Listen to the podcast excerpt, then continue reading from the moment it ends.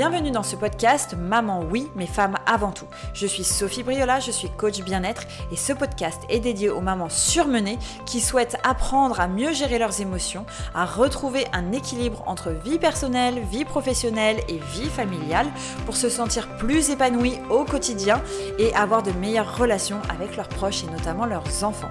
Vous retrouverez mes épisodes tous les jeudis sur la plateforme de podcast préférée. Si vous aimez ce podcast, n'hésitez pas à le soutenir en le partageant. Je vous remercie et je vous présente maintenant votre épisode. Salut tout le monde, j'espère que vous allez bien. Euh, je suis hyper heureuse de vous retrouver. Ça fait euh, quelques semaines, ça fait une semaine que je n'ai pas fait de, podcast. Donc je sais qu'en ce moment je suis moins régulière parce que j'ai une grosse actualité de mon côté. Euh, j'ai fait le lancement du programme Maman épanouie et euh, qui fonctionne euh, à plein. C'est vraiment génial. Beaucoup de mamans qui se sont lancées. Et j'adore, j'adore, j'adore animer ce groupe de mamans qui ont décidé de reprendre en main leur bien-être. Et, donc je vous en parlerai davantage. Mais c'est vraiment chouette ce qui s'y passe. Il y a des belles transformations, des belles prises de conscience de, et, et des belles reconnexions et moins de colère. Et, enfin bref, c'est vraiment magique. Euh, donc je fais aussi pas mal d'enregistrements de contenu pour euh, les aider à avancer, pour euh, leur permettre d'aller encore plus loin, etc. Donc donc ça me prend pas mal de temps aussi. Euh, je continue de me former. De toute façon, me former, ça c'est euh, en permanence. Donc me former sur pas mal de choses dont je pourrais vous reparler aussi. Donc ça c'est très chouette, ça me prend pas mal de temps. J'accompagne aussi des mamans entrepreneurs cette fois pour avancer dans leurs projets. Donc ça c'est pareil, c'est absolument passionnant et je rencontre des femmes vraiment incroyables que j'adore accompagner. Donc c'est vrai que ça me prend pas mal de temps, mais c'est très chouette. Et puis euh, au final, bon ben voilà, je travaille à m'organiser de mieux en mieux pour être plus présente. Donc euh, je reviens, je reviens, je vous assure que je vais revenir plus. Euh, le, le cœur le cœur y est et ça me tient vraiment à cœur de continuer à vous apporter des contenus de qualité qui peuvent vous faire évoluer, qui peuvent vous faire grandir, qui peuvent vous aider à améliorer votre quotidien, votre bien-être mental et physique. Donc je vais le faire. Je m'y engage auprès de vous. Alors, aujourd'hui, j'avais envie de parler d'un point qui revient vraiment toujours, euh, pratiquement systématiquement dans mes séances de coaching ou dans mes conversations avec des mamans, que ce soit des mamans euh, dans mon entourage ou des mamans qui euh, me contactent pour qu'on avance ensemble, c'est prendre le temps pour soi. Vous êtes nombreuses à me dire que vous n'y arrivez pas. Alors, il y, a plusieurs, raisons à cela.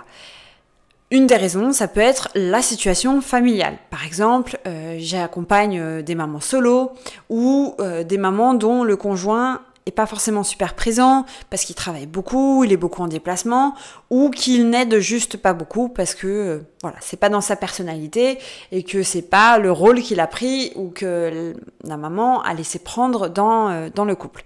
Donc, la situation familiale parfois n'aide pas, ça c'est sûr il y a la, fatigue, hein, la fatigue physique et mentale, surtout quand euh, ça fait longtemps qu'on est stressé, tout ça, la fatigue est vraiment omniprésente, donc ça peut être compliqué de trouver de l'énergie pour prendre soin de soi quand on a une grande fatigue physique et que la seule chose qu'on veut une fois que les enfants sont couchés, c'est juste se poser sur le canapé et plus rien faire. Il peut y avoir évidemment la charge mentale, on en a parlé, c'était l'objet du, podcast précédent, la charge mentale qui nous prend la tête et qui euh, est présente en permanence, qui nous donne les tâches, qui, nous fait que notre cerveau tourne, tourne, tourne et qui euh, génère un certain nombre d'émotions qui nous empêchent de prendre soin de nous, notamment de la culpabilité. En parlant des émotions, bah voilà, c'en est une autre, hein, on en a parlé déjà, mais euh, le stress, le ressentiment, il y a plein d'émotions différentes, des croyances aussi et des peurs qui peuvent nous pousser à justement ne pas prendre soin de nous ou ne pas trouver de temps pour nous. Il y a aussi le syndrome de la Wonder Woman. Alors ce que j'appelle le syndrome de la Wonder Woman, c'est pour moi et c'est un syndrome que j'avais et contre lequel je me bats euh, en permanence, aussi bien pour moi que pour les mamans que j'accompagne. C'est le syndrome de la Wonder Woman, c'est-à-dire ne pas se faire aider en fait, se dire que on a euh, le devoir de faire tout nous-mêmes. Donc ça, moi, c'est un truc que j'avais même avant d'être maman. Hein, C'était euh, le Wonder Woman. Euh, déjà quand j'avais 23 ans ou 24 ans, c'est quelque chose que mon mentor à l'époque dans mon travail m'avait dit appelle à l'aide, apprends à appeler à l'aide et que je faisais très très mal. Et quand je suis devenue maman, ça a été d'autant plus compliqué. Et j'avais vraiment ce truc de euh, non, non, je, je, dois le faire toute seule, d'autres y arrivent, il n'y a pas de raison, euh, je ne peux compter que sur moi-même, etc. Et donc ça, c'est un syndrome qui est très compliqué quand euh, on est maman parce que bah, justement, à force de se dire qu'on peut tout faire nous-mêmes, bah, potentiellement, ça nous met encore plus de pression, encore plus de stress. Et on trouve encore le moins, on, encore moins de temps pour nous parce que finalement on fait tout nous-mêmes, on délègue jamais. Et, euh, on, et on fait, euh, enfin voilà, on s'occupe pas de nous quoi. Et donc euh, ça nous, ça nous empêche vraiment de trouver ce temps et de nous prioriser. Et puis le, un des, une des dernières choses, alors il y en a sûrement d'autres, c'est la logistique, hein, le côté personne pour garder les enfants. Donc qui peut revenir aussi. Oui, mais j'aimerais bien moi aller euh, prendre des verres ou aller faire du sport, mais je n'ai personne pour garder les enfants. Donc ça, évidemment, c'est aussi un obstacle qui peut euh, empêcher de prendre du temps pour soi. Donc tous ces obstacles-là, ils sont bien présents, ils sont bien réels, ils existent, et pourtant. Et pourtant, le pendant de ça, c'est quoi? Ben, Pourquoi en fait c'est primordial d'apprendre à prendre du temps pour soi? Parce que quand on ne le fait pas finalement, qu'est-ce qu'il se passe? Ben, il se passe plusieurs choses. Et je le vois très clairement tous les jours avec les femmes que j'accompagne. Déjà, un, il y a plus de nervosité, il y a plus de stress. Donc, certes, la charge mentale est déjà très présente, mais en plus, quand on n'arrive pas à prendre du temps pour soi, évidemment que ça continue d'augmenter notre nervosité parce qu'on n'a aucun moyen de relâcher la pression. On n'a aucun moyen de faire en sorte de d'utiliser ce stress et ces, tensions et, de les détendre en fait. On est aussi moins active physiquement et on mange plus, ce qui impacte forcément comment on se sent dans notre corps parce que potentiellement on prend du poids ou en tout cas on voit qu'il y a des rondeurs qui apparaissent qui n'étaient pas forcément là avant et donc ça nous plaît pas. Il y a aussi plus de tension dans la famille et dans le couple, donc ça peut être plus de tension avec les enfants ou encore une fois juste de la tension dans le couple si les enfants ne sont pas impactés. Il y a donc plus de fatigue, hein, on en a parlé, mentale et physique, parce que c'est un cercle vicieux. En fait, moins on prend de temps pour soi, plus on est sur les nerfs, plus on est sur les nerfs, moins on prend, de temps, on prend de temps pour soi. Et en fait, être sur les nerfs en permanence, ça fatigue véritablement notre corps. Et puis ça nous fatigue mentalement évidemment puisque notre corps, notre tête ne se repose jamais. Potentiellement, ça peut lier, enfin, ça peut amener à des difficultés au travail. Par exemple, on peut euh, être plus irritable avec les collègues, on peut avoir plus de difficultés de concentration au travail, on peut avoir euh, plus de difficultés à gérer la pression euh, et donc on va stresser davantage ou dès que notre chef va nous donner une, tâche à faire un peu, un peu, enfin voilà, une tâche à faire en plus du reste, on va exploser, on va dire non, ou alors on va pas oser dire non, mais on va mal le vivre, etc. Et donc là, il y a un vrai risque de burn-out hein, qui, qui, est très très très présent. Et puis le sentiment, enfin tout ça, ça peut aussi mener au, au vraiment au sentiment de s'oublier, de tout donner pour les autres, et qui peut amener un ressentiment, c'est-à-dire qu'au fur et à mesure, on, crée euh, de, la colère, il y a de la colère qui commence à grandir en nous et qui va se répercuter évidemment inconsciemment ou consciemment sur nos relations avec les autres. Donc on le voit, c'est vraiment un, enfin c'est vraiment difficile pour nous quand on ne prend pas le temps pour soi. Pour notre bien-être de maman, mais surtout notre bien-être de femme, il est clé de réapprendre à se prioriser. Mais pour cela, comment on fait? Donc moi, j'avais aujourd'hui envie de partager trois clés avec vous. Alors, il y en a plus, il y en a évidemment plus, mais ces trois clés-là me paraissent absolument essentielles et, euh, c'est euh, probablement une des premières choses que je travaille avec mes clientes en fonction de où elles en sont et euh, des problématiques qu'elles rencontrent, mais ça fait partie des choses vraiment importantes que je travaille avec elles. Alors, tout d'abord, la première des clés, c'est faire le point sur les croyances, les peurs et la culpabilité qui nous empêchent justement de nous prioriser. Pourquoi? Parce que derrière notre fonctionnement, il y a forcément des raisons, il y a forcément des mécanismes qui sont en place, qu'on a appris par le passé, qu'on a vu, qu'on recopie peut-être de nos parents. Et donc ces mécanismes, ils vont nous pousser à avoir certains comportements. Et donc ces mécanismes, ça peut être des, pensées, des croyances, euh, etc. Donc de quoi je parle par exemple? Donc je parle par exemple du perfectionnisme. Donc ça, euh, c'est quelque chose qui nous pousse à avoir certains standards et euh, on peut potentiellement euh, vouloir être une mère exemplaire sur tous les fronts. Donc par exemple, on veut avoir une maison hyper rangée, toujours nickel, même si on a deux ou trois enfants et qu'on travaille à temps plein et que on n'a pas un mari ou un conjoint qui est très dispo, voire on n'a carrément pas de personnes avec nous, on est maman solo. On peut vouloir euh, faire la cuisine tout le temps, ne jamais commander parce que on a des espèces de standards ou de critères par rapport à la nourriture qui nous poussent à être comme ça. Peut-être que voilà, notre mère a toujours cuisiné ou bien l'inverse, elle n'a jamais cuisiné et finalement on prend le contre-pied donc on ne veut surtout pas tomber dans le travers inverse. Ou bien ça peut nous pousser inconsciemment à vouloir faire tout nous-mêmes si on a un partenaire parce que juste ça va plus vite.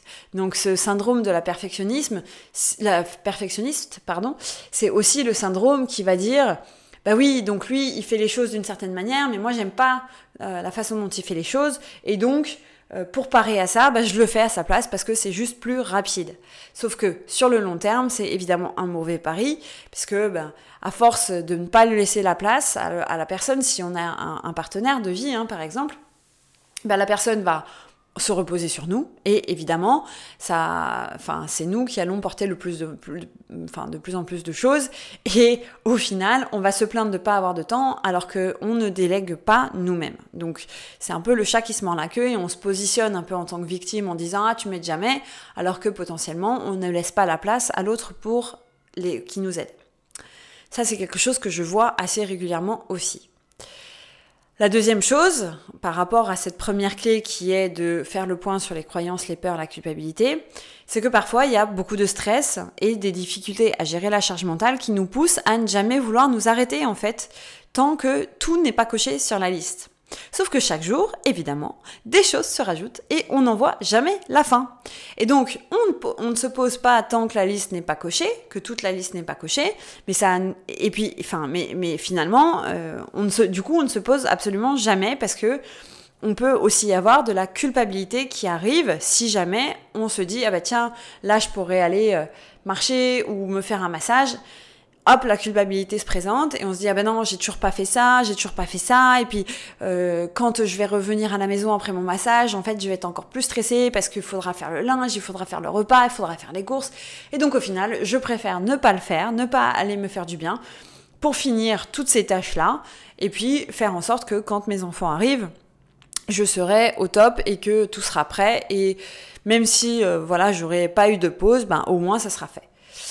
Et en fait, c'est un cercle vicieux parce que finalement, on arrive, enfin, les enfants arrivent, on est crevé, euh, on n'a pas pris de temps pour soi, donc on n'est quand même pas contente, et on est énervé, on a de la colère, même si c'est inconscient. Et du coup, ben, potentiellement, on crie sur les enfants parce que justement, on n'est pas bien, qu'il suffit qu'ils nous fassent le moindre truc pour nous déclencher. Ensuite, euh, la troisième chose là-dedans, dans cette première clé, c'est le syndrome de la Wonder Woman dont j'ai déjà parlé, qui nous pousse à penser qu'on doit y arriver toute seule et qu'on n'a pas besoin d'aide. Donc ça, c'est pareil, c'est des pensées, des croyances, des, mécanismes qui, nous portent préjudice au final parce que à force de, de ne pas appeler à l'aide ou à force de se dire qu'on doit tout faire toute seule et qu'on n'a pas besoin d'aide, bah évidemment euh, ça nous fatigue, ça nous pousse à l'épuisement et ça peut amener à des situations compliquées comme on l'a vu avec du burn-out, de la dépression ou juste un ras-le-bol général quoi. Et donc pour cette première clé, ce que je voulais partager avec vous, c'est que pour parer à ça, la première chose que je vous invite vraiment à faire, c'est la prochaine fois que vous avez un peu de temps devant vous, mais que vous l'utilisez à d'autres fins que pour vous, vraiment explorer ce qu'il y a derrière. Quelles sont les pensées qui vous viennent, par exemple? Quelles sont les émotions, les émotions que vous avez par rapport à ça? Et une fois que vous êtes consciente de ça, vous pouvez explorer si cette pensée ou ces croyances vous servent. Et puis, vraiment aller explorer les croyances, parce que les croyances, c'est euh, comment dire, c'est comme la carte, la, carte qui a au fond de vous inconsciemment, qui euh, génère, qui, qui, qui, mène, enfin qui vous fait mener votre vie de, de cette façon-là. Et c'est elle, ce sont ces pensées-là, c'est cette carte qui va faire que vous avez ces pensées ou ces comportements. Et donc, c'est très important de comprendre la carte de vos pensées ou de vos croyances plutôt pour justement mieux comprendre vos comportements et réussir à changer vos mécanismes en profondeur. Donc la prochaine fois que vous avez du temps pour vous et que vous ne l'utilisez pas pour vous faire plaisir, même si c'est 15 minutes, 30 minutes, Demandez-vous pourquoi vous réagissez comme ça, quel est le mécanisme qu'il y a derrière et quelle est la croyance. Et posez-vous la question, est-ce que cette croyance m'est vraiment utile aujourd'hui ou est-ce qu'il n'y en a pas une autre que je pourrais mettre en place pour justement me faire plus de bien et réussir à prendre plus de temps pour moi-même. Donc ça, c'est la première chose que je vous invite à faire, c'est vraiment d'aller explorer les croyances, les peurs et les pensées qu'il y a derrière votre mécanisme de je ne prends pas de temps pour moi. Ou j'ai de la culpabilité parce que je prends du temps pour moi. La deuxième chose que j'avais envie de partager avec vous, c'est vraiment de comprendre vos priorités et de comprendre ce qui est important pour vous. C'est-à-dire faire le point en fait sur ce qui vous donne ou ce qui vous prend de l'énergie. Regardez une journée type et demandez-vous, dans ma journée, qu'est-ce qui m'a donné de l'énergie Qu'est-ce qui m'en a pris Qu'est-ce qui m'en prend beaucoup Qu'est-ce qui m'en donne beaucoup Et vraiment identifier les façons que vous avez de récupérer de l'énergie au quotidien. Ok? Donc, quelles sont les choses qui vous font du bien? Est-ce que c'est une conversation avec quelqu'un? Est-ce que c'est regarder le ciel? Est-ce que c'est respirer? Est-ce que c'est euh, euh, prendre, euh, être dans le silence pendant quelques minutes? Est-ce que c'est avoir un moment de qualité avec vos enfants? Est-ce que c'est euh, prendre un bain chaud. Est-ce que, enfin voilà, qu'est-ce que c'est en fait? C'est quoi le, les choses qui vous font du bien? Est-ce que c'est de vous activer physiquement, de faire du sport? C'est vraiment ça que vous devez identifier. Qu'est-ce qui vous donne de l'énergie? Et ensuite, demandez-vous, une fois que vous avez identifié ça, demandez-vous comment vous, vous pouvez vous l'apporter davantage dans votre vie. Donc, mettons que ce soit par le sport que vous retrouvez de l'énergie, comment vous pouvez réintégrer l'activité physique au quotidien, ou en tout cas plusieurs fois par semaine. Est-ce que vous pouvez marcher plus rapidement euh, et, en pleine conscience presque quand euh, vous allez de chez vous au bus ou de chez vous à la voiture ou de chez vous au travail? Est-ce que vous pouvez faire des exercices à la maison? Est-ce que vous pouvez vous arranger pour une fois par semaine aller quelque part et, faire, euh, je sais pas, une pratique de sport qui vous plaît. Est-ce qu'il y a des choses que vous pouvez faire entre midi et deux? Est-ce que vous pouvez vous lever plus tôt le matin pour faire, euh, je sais pas, pendant 10-15 minutes euh, des exercices? Enfin, voilà. Comment, par exemple, vous apporter plus de sport ou plus d'activité physique au quotidien si c'est ça qui vous, que vous avez identifié comme vous redonner de l'énergie? Et donc, enfin vraiment brainstormer quoi. Posez-vous les questions. Qu'est-ce qui, qu'est-ce que je pourrais faire? Si j'ouvre toutes les possibilités, qu'est-ce que je pourrais faire? Et ensuite, vous identifiez une à deux choses à mettre en place. Et puis, une fois que vous avez fait ça, vous prenez rendez-vous avec vous-même. C'est-à-dire que vous l'inscrivez dans votre calendrier. Vous vous dites, ok, là, je le fais, je m'y engage envers moi-même. Donc ça, c'est la deuxième clé. La première clé, on l'a vu, c'est travailler en profondeur sur les pensées, les croyances, les émotions. La, deuxième clé, c'est vraiment de d'identifier les ressources ou les, sources d'énergie pour vous et de les inclure davantage dans votre quotidien. Enfin, la troisième clé, qui peut être la plus surprenante, et pourtant, pour moi, la plus facile à mettre en place, et qui vraiment peut créer un changement incroyable alors que c'est tout simple, c'est de revoir notre perception des tâches du quotidien. Alors, qu'est-ce que j'entends par là? En fait, bien souvent, les tâches du quotidien, c'est-à-dire préparer le repas, plier le linge, ranger le linge, faire la vaisselle, nettoyer le sol, toutes ces tâches-là, se laver les dents, mettre les pyjamas des enfants, toutes ces tâches-là appartiennent souvent à la sphère du je dois, il faut. Si c'est quelque chose qui vous parle pas, je vous invite vraiment à écouter l'épisode 3 de ce podcast dans lequel je parle en profondeur du je dois, il faut. Et en fait, quand euh, ces tâches-là appartiennent à la sphère du je dois, il faut, qu'est-ce qui se passe? Ben, Il se passe que ça réveille chez nous l'enfant rebelle. Alors l'enfant rebelle, c'est quoi? L'enfant rebelle, c'est cette partie de nous qui a tendance à dire non. Au même titre que vous savez, nos enfants euh, à un certain âge sont vraiment dans cette euh, dans cette euh, mentalité de l'opposition pour justement aussi s'affirmer et affirmer ce qu'ils sont en mesure de faire, etc et eh ben finalement cet enfant rebelle il est toujours en nous, il existe toujours et il y a des choses qui le réveillent davantage que d'autres. Et donc typiquement être dans le je dois, il faut réveille l'enfant rebelle en nous et si on a tendance à avoir cette euh, rébellion assez naturellement, évidemment c'est exacerbé quand on est dans le je dois, il faut. En plus, ça peut amener une certaine lourdeur, le je dois, il faut, parce que finalement, on a l'impression que c'est des règles externes qui nous sont imposées, et donc on n'a pas envie de les faire parce que on voit pas forcément le sens de, ces, activités-là. Enfin, même si euh, rationnellement on comprend pourquoi faut ranger le linge, mais on, on, enfin, c'est vraiment quelque chose qui nous apparaît comme étant imposé, dans lequel il n'y a pas de plaisir, et donc voilà, ça, on, on, se rebelle un peu inconsciemment ou consciemment vis-à-vis de ça, et ça rentre dans le euh, euh, vraiment j'ai pas envie de le faire, et du coup j'utilise énormément d'énergie pour aller le faire. J'espère que vous voyez de quoi je parle et j'espère que ça vous parle. Et en fait, je veux juste vous inviter à changer ça, parce qu'il y a vraiment de la magie à revoir la perception qu'on a de ces tâches et à changer son vocabulaire. Pourquoi je parle de perception? Parce que encore une fois, comme on est dans, le, la sphère du je dois il faut, c'est vraiment notre filtre et notre langage qui fait qu'on a cette vision de ces tâches. Mais il y a une autre vision possible. Les perceptions, c'est vraiment les lunettes hein, que vous avez pour regarder le monde, pour regarder les choses autour de vous. Donc si vous avez des lunettes violettes, par exemple, vous allez voir le monde de façon violette. Mais vous pouvez aussi mettre des lunettes roses. Et quand vous allez mettre des lunettes roses, vous allez voir le monde en rose. Et donc, ce que j'essaye de vous dire, c'est que si vous changez votre perception, votre façon de voir ces tâches du quotidien, ça peut vraiment tout changer.